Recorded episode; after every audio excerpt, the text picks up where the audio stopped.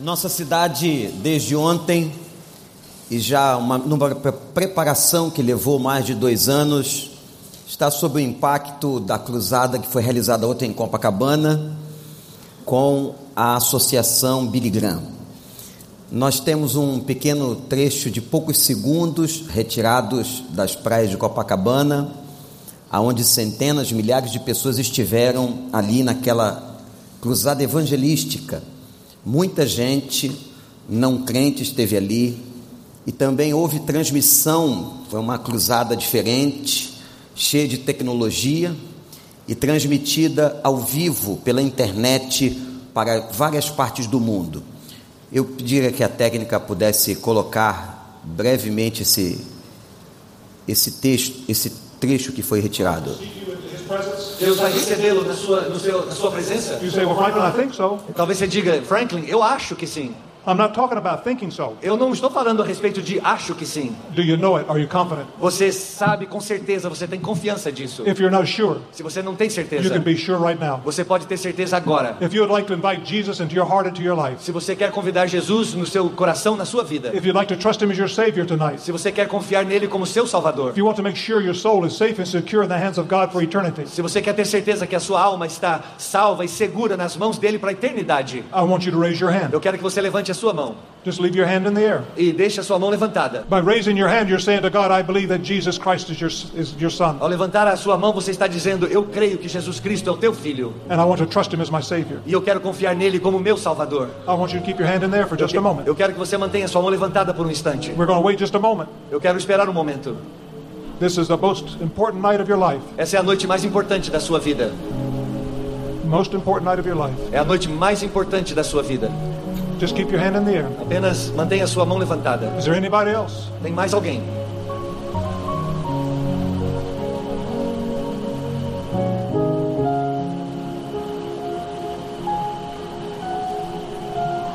Anyone else?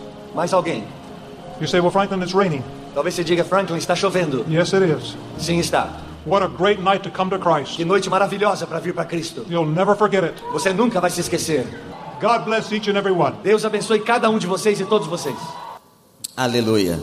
Deus seja louvado. Quase 50 anos depois, quando o pai desse senhor, ele era um jovem, esteve aqui no Maracanã, provocando uma das lotações mais históricas do estádio, quando o estádio cabiam mais de 50, 150 mil pessoas. Em 1974, Billy Graham pregou a sua segunda cruzada no Brasil.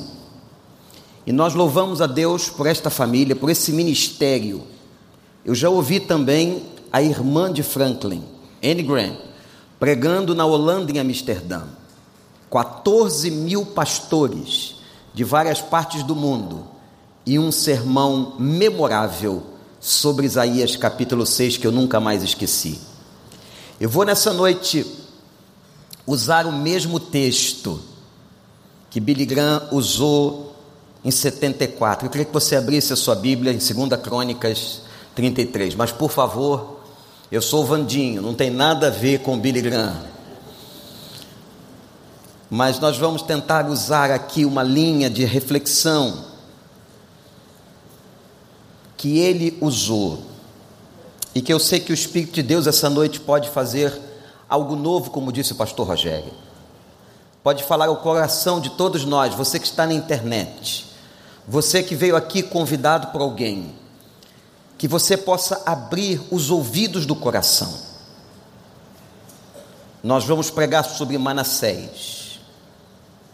Esse foi o título que o pastor deu há quase 50 anos atrás. O homem mais depravado da terra. Manassés tinha 12 anos de idade quando começou a reinar e reinou 55 anos em Jerusalém. Ele fez o que o Senhor reprova, imitando as práticas detestáveis das nações que o Senhor havia expulsado de diante dos israelitas. Reconstruiu os altares idólatras que seu pai Ezequias havia demolido.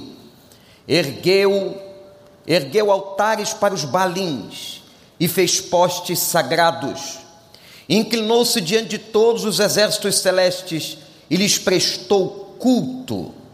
Construiu altares no templo do Senhor, do qual o Senhor tinha dito: Meu nome permanecerá para sempre em Jerusalém. Nos dois pátios do templo do Senhor, ele construiu altares para todos os exércitos celestiais. Chegou a queimar seus filhos em sacrifício no vale de Ben Inon. Praticou feitiçaria, adivinhação, magia e recorreu a médiums e aos que consultavam os espíritos. Fez o que o Senhor reprova, provocando a ira ele tomou a imagem esculpida que havia feito e a colocou no templo, do qual Deus tinha dito a Davi e a seu filho Salomão: Neste templo e em Jerusalém, que escolhi entre todas as tribos de Israel, porei meu nome para sempre. Não farei os pés dos israelitas deixarem novamente a terra que dei aos seus antepassados se tão somente tiverem o cuidado de fazer tudo o que lhes ordenei em todas as leis, decretos e ordenanças dadas por, meu, por meio de Moisés. Manassés, porém, desencaminhou Judá e o povo de Jerusalém ao ponto de fazerem pior do que as nações que o Senhor havia destruído diante dos israelitas. O Senhor falou a Manassés e a seu povo, mas não lhe deram atenção por isso o Senhor enviou contra eles os comandantes dos exércitos, do exército do rei da Síria, os quais prenderam Manassés, colocaram-lhe um gancho no nariz e algemas de bronze e o levaram para a Babilônia. E em, e em angústia ele buscou o Senhor, o favor do Senhor, o seu Deus, humilhou-se muito diante do Deus dos seus antepassados. Quando ele orou, o Senhor o ouviu atendeu ao seu pedido e o trouxe de volta a Jerusalém e ao seu reino. E assim Manassés reconheceu que o Senhor é Deus. Depois disso, ele reconstruiu e aumentou a altura do muro externo da cidade de Davi, a oeste da fonte de Gion, no vale, até a entrada da porta do peixe, em torno da colina de Ofel. Também pôs comandantes militares em todas as cidades fortificadas de Judá. Manassés tirou do templo do Senhor os deuses estrangeiros e a imagem que havia colocado lá, bem como todos os altares idólatras que havia construído na colina do templo e em Jerusalém. Jogou-os fora da cidade. Depois restaurou o altar do Senhor e sobre ele ofereceu sacrifícios de comunhão e ofertas de gratidão. Ordenou a Judá que servisse o Senhor, o Deus de Israel o povo, contudo, continuou a sacrificar nos altares idólatras, mas somente ao Senhor, o seu Deus. Os demais acontecimentos do reinado de Manassés, inclusive sua oração e seu Deus e suas palavras que os videntes lhe falaram em nome do Senhor, do Deus de Israel, estão escritos nos registros históricos dos reis de Israel. Sua oração e a resposta de Deus, bem como todos os seus pecados e a sua infidelidade, além dos locais onde construiu altares idólatras e ergueu postes sagrados e ídolos, antes de humilhar-se, tudo está escrito nos registros históricos dos videntes. Manassés descansou com seus antepassados e foi sepultado em sua propriedade, e o seu filho Amon reinou no seu lugar. Esse foi um dos homens mais depravados da história. Manassés era um homem religioso, preste atenção nisso. Um homem religioso é um homem que herda herança religiosa. Seu pai chamava-se Ezequias, um homem piedoso que esteve no trono por mais de 20 anos. Quando seu pai morreu, Ezequias foi um homem que fez o que era da vontade do Senhor, mas quando ele morre, Manassés, o seu filho, assume o seu lugar e foi um dos piores homens da história de Israel.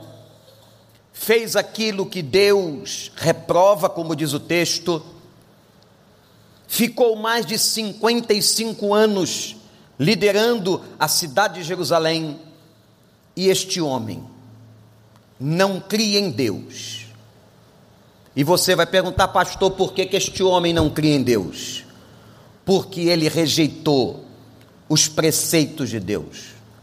Não adianta nada você dizer que crê em Deus, que você confia em Deus, que você tem fé em Deus, se você rejeita a palavra de Deus. A palavra de Deus não volta vazia, ela é viva e eficaz, mais penetrante que a espada de dois gumes, e ela vem da antiguidade, e ela se fez carne e habitou entre nós. Rejeitar a palavra é rejeitar Jesus Cristo, rejeitar a palavra é não obedecer a palavra de Jesus Cristo. Portanto, não adianta você dizer que é crente, você precisa obedecer ao Senhor, a Ele glorificar e servi-lo com alegria. A Ele glória, honra e louvor pelos séculos dos séculos. Amém. Manassés cometeu o pecado da idolatria. Irmãos, eu estava analisando a Bíblia e nós sabemos que na Bíblia não há pecadão ou pecado menor. Mas é fato, desde o Velho Testamento, que há um pecado, que a manifestação de Deus é muito veemente que é o pecado da idolatria. Quando Manassés se desviou do caminho do seu pai, ele entrou num caminho idólatra. Vejam o que ele fez. Ele levantou altares em sacrifício a outros deuses, exatamente como Deus havia dito para não fazer. Levantou altares, sacrificou, profanou o templo. O templo do Senhor fora profanado ele procurou a magia, ele procurou médiums, ele procurou espíritas, ele mexeu com as artimanhas do inferno. O que é a idolatria? Quando Manassés entrou numa vida idólatra, meus irmãos e minhas irmãs, ele foi afundando, como a palavra diz, um abismo chama outro abismo. Repete comigo: um abismo chama outro abismo. De novo, igreja, um abismo. Mais uma vez, bem forte: um abismo. Ele foi praticando as coisas que Deus se desagrada. Ele começa com a idolatria e vai aos pecados mais terríveis. Mas o que é a idolatria? Vou trazer aos irmãos uma definição naquele sermão de 1974 do próprio Billy Graham. Ele diz que é o pecado mais devastador na Bíblia. Tudo que torna o seu tempo vulgar, que toma o seu coração, que rouba os seus interesses, e seu tempo passa a ser maior com isto do que com Jesus Cristo, isto é, um movimento idólatra. Em outras palavras, tudo que toma o seu tempo, ou o interesse da sua vida, mais do que Jesus Cristo, é idolatria. Eu vou repetir: tudo que toma o seu tempo, ou o interesse, mais do que Jesus Cristo em sua vida, é idolatria. É hora que cada um de nós agora podemos pensar: será que há na minha vida hoje alguma coisa, algum fulcro idólatra? Algum núcleo de idolatria. Você que diz que ama Deus, frequenta a igreja, diz ter a Bíblia como a palavra do Senhor para você, mas de repente, hoje nós estamos diante de tanta tecnologia, há alguma coisa que está roubando o seu tempo, sua comunhão com Deus, você na presença de Deus, você não ora mais, você não lê a palavra, você não busca intimidade com Deus, isto segundo a palavra de Deus, e a definição é idolatria. Idolatria é tirar Deus do trono. No Velho Testamento, um idólatra, irmãos, tinha que ser apedrejado. E a Bíblia diz que cada idólatra será julgado. Manassés tirou um dia Deus do trono do coração. É um mistério a apostasia. Como é que uma pessoa que conheceu a Deus se afasta de Deus? mas é possível. A Bíblia diz que é possível. Que homens e mulheres que conheceram a Deus se afastaram de Deus. E como é que isso começa, pastor? Começa exatamente com a idolatria. Você vai tirando Deus do seu coração. Jesus Cristo não vai sendo mais a prioridade. O reino de Deus não é buscado mais em primeiro lugar. E você vai colocando coisas de seu próprio coração, da sua carnalidade, do seu interesse. E essas coisas vão dominando a sua mente, vão dominando as suas emoções, vão dominando os seus desejos, vão dominando a sua volição, e quando você percebe, você está com o coração totalmente longe de Deus, tomado pela idolatria. E o mal, o diabo, como disse o pastor Billy Graham, àquela altura, ele vai atuar. O diabo é real. Para nós que somos leitores da Bíblia, é uma pessoa. Ele mente, ele rouba, ele mata. Aquela ocasião, o pastor Bidigan anunciou os vários nomes na Bíblia que o diabo tem. Ele pertence ao reino das trevas. O inferno, diz a Bíblia, foi criado para ele. Ele é capaz, inclusive, de realizar falsos milagres, de trazer experiências espirituais mentirosas para a vida das pessoas. Ele dá, mas ele tira. Ele dá, mas ele cobra. Tem pregadores à sua disposição, tem profetas falsos à sua disposição. Ele traz morte, ele traz tristeza, ele traz destruição. O mal é uma realidade e o mal adentrou o coração de Manassés, que agora está perverso ele se deixou entregar. Meus irmãos, a Bíblia diz: o diabo, nosso adversário, anda bramando como leão buscando a quem possa tragar. Nós precisamos estar em oração, precisamos estar com cuidado para não abrirmos as portas da vida, as brechas, como é que você abre uma brecha na sua vida para atuação maligna quando você entra em pecado, quando você desobedece a Deus, quando você faz aquilo que Deus condena? Todas as vezes que eu faço o que Deus condena, eu estou abrindo uma porta para o pecado, uma porta para a desobediência. Manassés começou a praticar coisas terríveis. Ele agora passa a cultuar o próprio mal.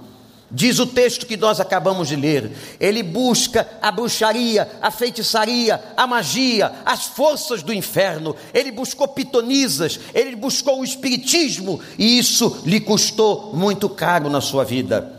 Manassés se tornou um assassino, e não era um assassino comum, ele agora é um assassino sádico. A Bíblia conta que as ruas de Jerusalém foram tomadas pelos corpos das pessoas que Manassés mandava matar. Manassés torturava as pessoas, e pasmem na história, foi Manassés que mandou cerrar ao meio o profeta Isaías profeta de Deus, morreu nas mãos de Manassés, cerrado pelo meio. A cidade de Jerusalém estava cheia de corpos, de mortos, de fedor.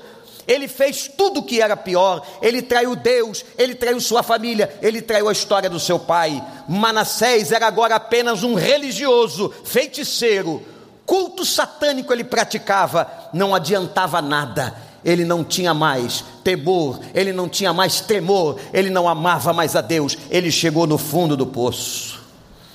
Ele sacrificou os seus filhos num altar para deuses falsos. Manassés é chamado um dos homens mais depravados e destruidores da história. E era religioso. Tem muita gente religiosa aqui me ouvindo na internet. Nicodemos era religioso e Jesus disse a ele: Nicodemos, necessário te é nascer de novo. Judas Iscariotes era religioso, traiu Jesus. Não adianta ser religioso, você precisa, e nós precisamos na vida, minha gente, ter verdadeiramente uma experiência com Deus. Você quer ter uma experiência com Deus? Não basta vir à igreja, Não basta ter a Bíblia em casa, não basta saber fazer orações, não basta ler versículos. Se você quer ter uma experiência com Deus, você tem que buscá-lo de todo o coração, você tem que se despir de tudo na sua vida, você tem que se esvaziar, e o Espírito Santo de Deus, que foi pregado aqui hoje à noite e falado aqui, ele te encherá, ele te abençoará, e ele fará tudo novo e diferente na sua vida, e você verá o poder e a glória de Deus. Vamos glorificar o nome do Senhor. É isso que nós queremos, não uma vida religiosa. Será que você já foi aquele religioso que traiu Jesus? Na vida de Manassés, Deus o avisou. Deus sempre avisa. Disse a Manassés: Manassés, você hoje é rei, rico. Você hoje está num trono mas eu vou trazer juízo sobre você. Eu conheço muitas pessoas que acham que o Evangelho é só o Evangelho da graça. Mas eu poderia aqui dar inúmeros textos do Novo Testamento, de um Deus que pedirá contas dos nossos pecados, que não adianta você fazer escondido, porque Ele está vendo não adianta do domingo ser de uma coisa ou de uma forma e de segunda a sábado ser de outra, ele está vendo. E a Bíblia diz que nós levaremos ao Senhor as nossas transgressões e daremos conta de cada uma delas. Há um trecho interessante do livro de Números que diz assim: o seu pecado vai achá-lo.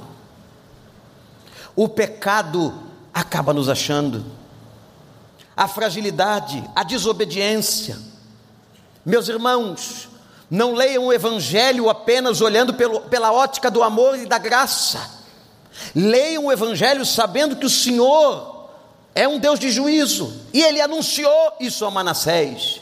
Manassés, você hoje está bem você está no trono, você é rico, você é rei, mas você tem pecado contra mim, você tem feito aquilo que não me agrada, e eu virei contra ti e vou destronar a tua vida de onde você está. Mas atenção, igreja, meu irmão que está na internet, Manassés não ouviu. Há pessoas que estão aqui hoje que não estão ouvindo. Há pessoas que vão ouvir esta mensagem amanhã, mas que não vão escutá-la com o coração. Há pessoas que estão na internet que não vão ouvir esta palavra. Vá a Cristo, ou venha a Cristo enquanto você pode. Porque quando a mensagem é pregada e eu rejeito, rejeito, rejeito o Espírito Santo, eu endureço o coração e eu cometo o único pecado que não tem perdão, a blasfêmia contra o Espírito Santo. Sabe o que é a blasfêmia contra o Espírito Santo? É a negação do Espírito, é a rejeição do Espírito e da Sua palavra. Um homem, uma mulher, quando ouve, ouve, ouve, ouve, ouve, ouve e não obedece e não atenta, ele endurece o coração e agora a palavra não pode penetrar mais. Que você hoje, esta noite, se Deus está falando com você sobre alguma coisa que está acontecendo na sua vida, sobre algum pecado, que o Espírito Santo amoleça seu coração e que você você se quebrante. O juízo chegou na vida de Manassés. Os inimigos invadiram Jerusalém, capturaram o rei. Vejam isso, colocaram um gancho de ferro no seu nariz como um animal. Levaram Manassés para a prisão numa gaiola.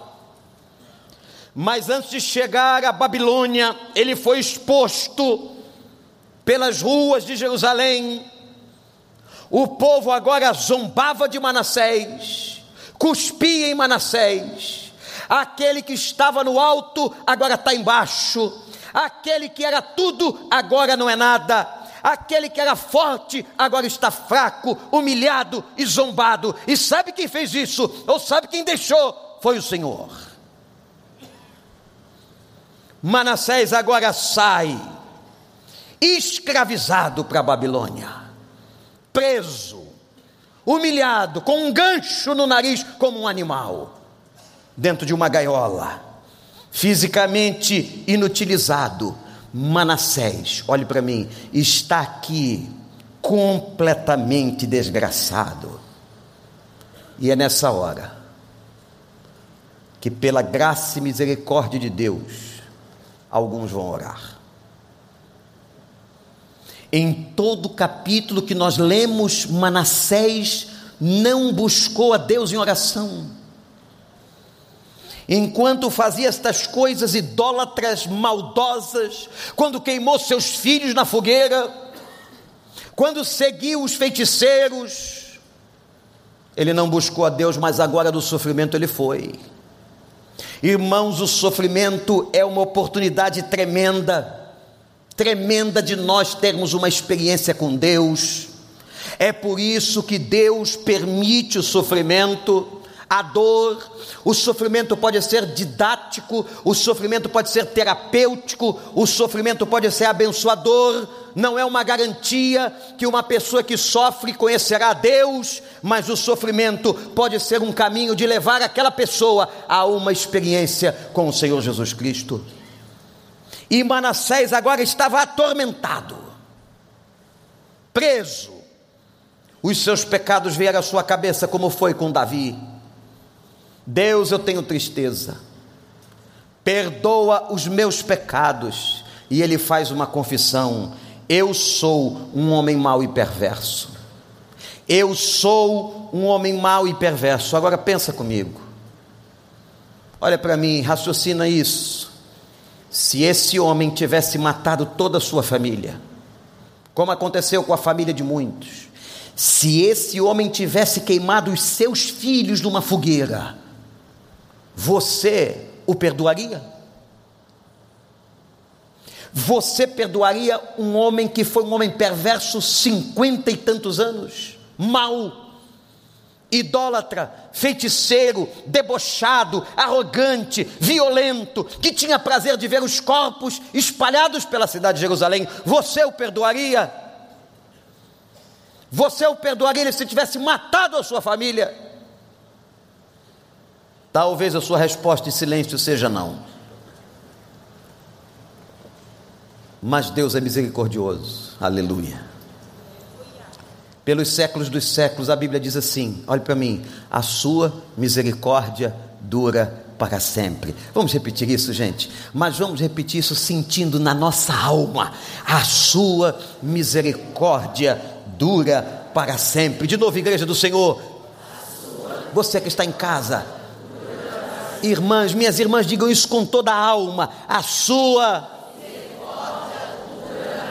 os homens, vamos dizer isso, a sua misericórdia dura para sempre. Todo o povo de Deus. E por causa disso não fomos consumidos hoje de manhã, estamos aqui e pela graça e misericórdia nós vamos acordar amanhã e viver para o Senhor, em nome do Senhor. Ele é bom. Porque Ele deu seu filho para morrer por você. A palavra misericórdia é compaixão da miséria. Deus compadece da miséria. Não foi só com Manassés, foi comigo, com você. Eu queria que você pensasse agora em tudo que você já cometeu. Talvez nunca tenha, e certamente não queimou seus filhos, mas quantas coisas erradas, quantas vezes você já machucou pessoas. Quantos erros com a sua palavra, com a sua mente, com o seu coração. Mas nesta hora, nesse dia e hoje, você que está aqui, e é possível que esta palavra, que daqui a um tempo será reproduzida em rádio, em internet, alcance o coração de assassinos, de dependentes químicos, de pessoas maldosas, de corruptos que fazem o mal na sociedade, que enganam pessoas, que distraem crianças, que abusam dos outros. É possível que essa mensagem e essa história de Manassés chegue aí. Eu quero dizer uma coisa a você. se você se arrepender dos seus pecados, se você se arrepender de coração, Deus, o Deus da misericórdia, o perdoará. Como ele fez com o ladrão da cruz. Quem é que podia imaginar que aquele homem mau fosse perdoado? Ele estava sendo crucificado fora dos muros de Jerusalém, mas ele foi perdoado. Sabe por quê, gente? Porque Deus amou o mundo de uma tal maneira que deu seu único filho para que todo aquele que nele crê não pereça, mas tenha a vida eterna. Se você crê, se você confessa os seus pecados, ele apaga o escrito de culpa, a tua dívida não existirá mais e você está perdoado. Aleluia! Manassés se arrependeu. Graça de Deus é dom é algo sem se merecer. Mas eu quero dizer a você que ele não faz só isso. Ele faz mais do que o perdão. Ele te chama de filho. Ele te chama de filha. Ele te liberta, ele te tira da prisão e ele te restaura.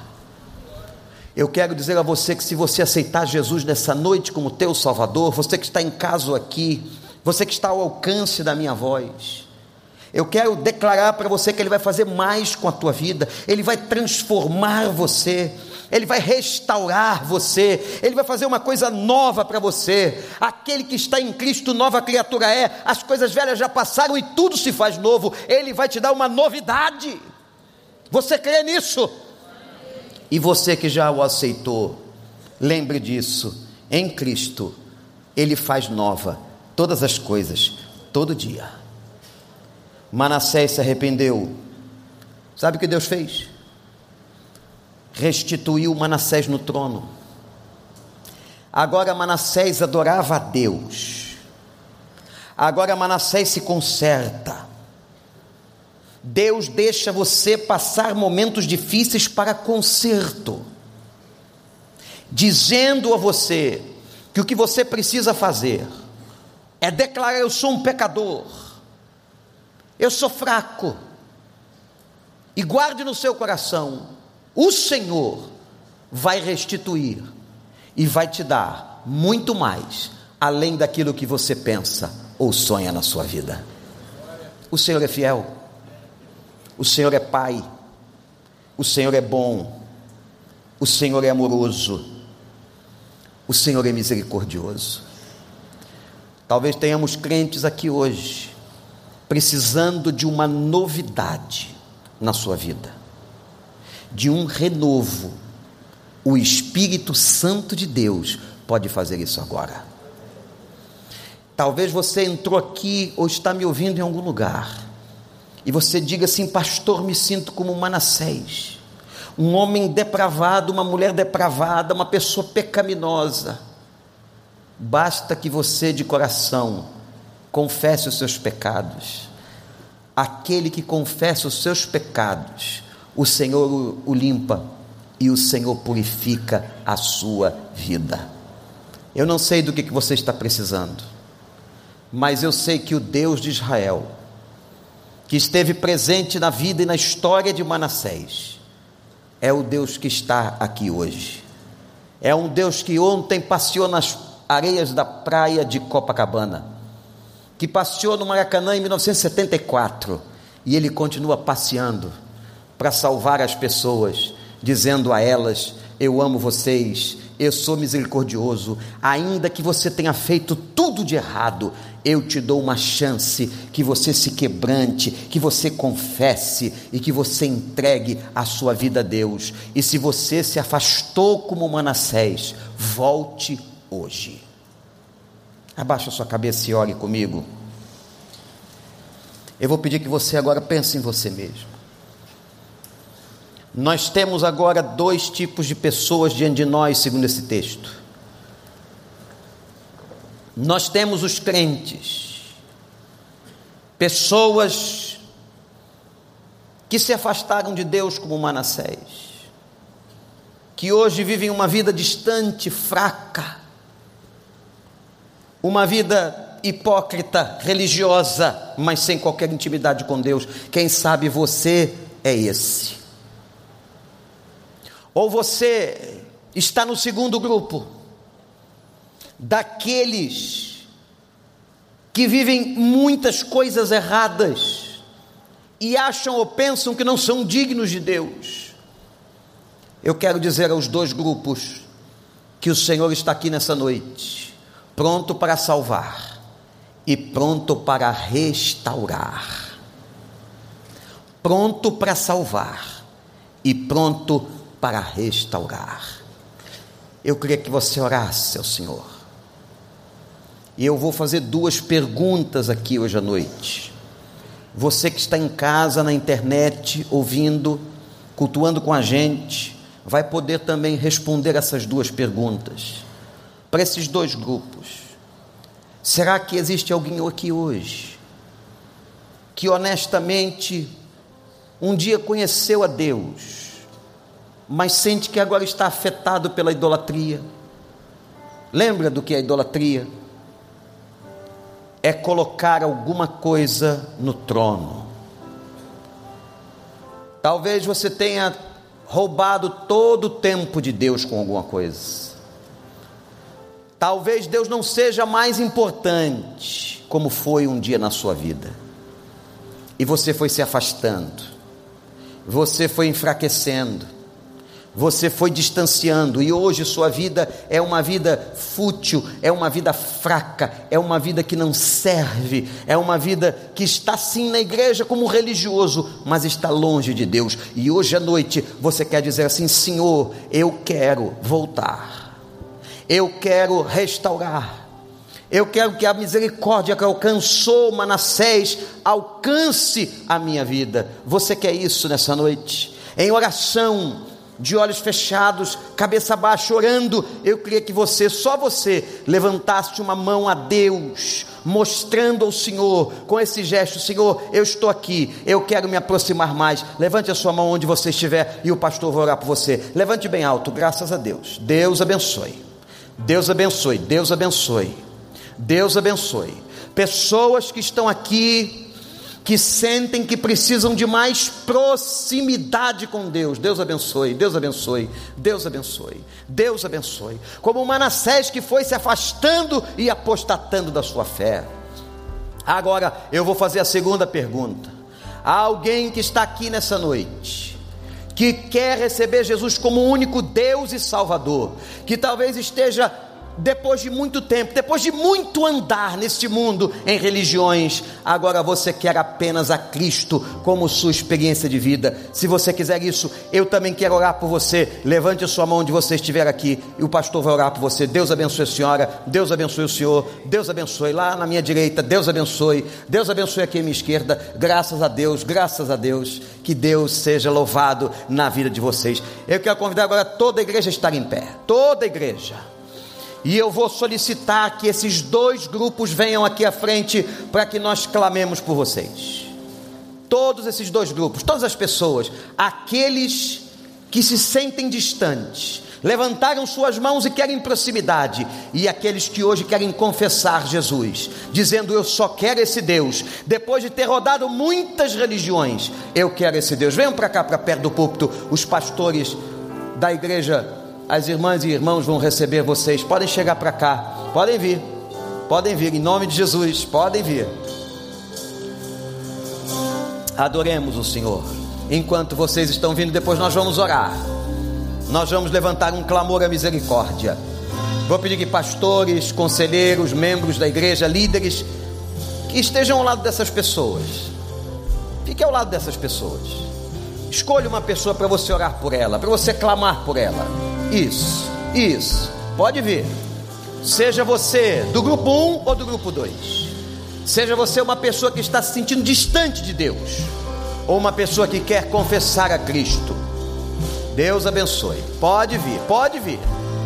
Não sou eu que perdoo, não sou eu que curo e não sou eu que salvo. É Jesus de Nazaré. Pode vir. Graças a Deus. Graças a Deus. Graças a Deus. Vamos adorar.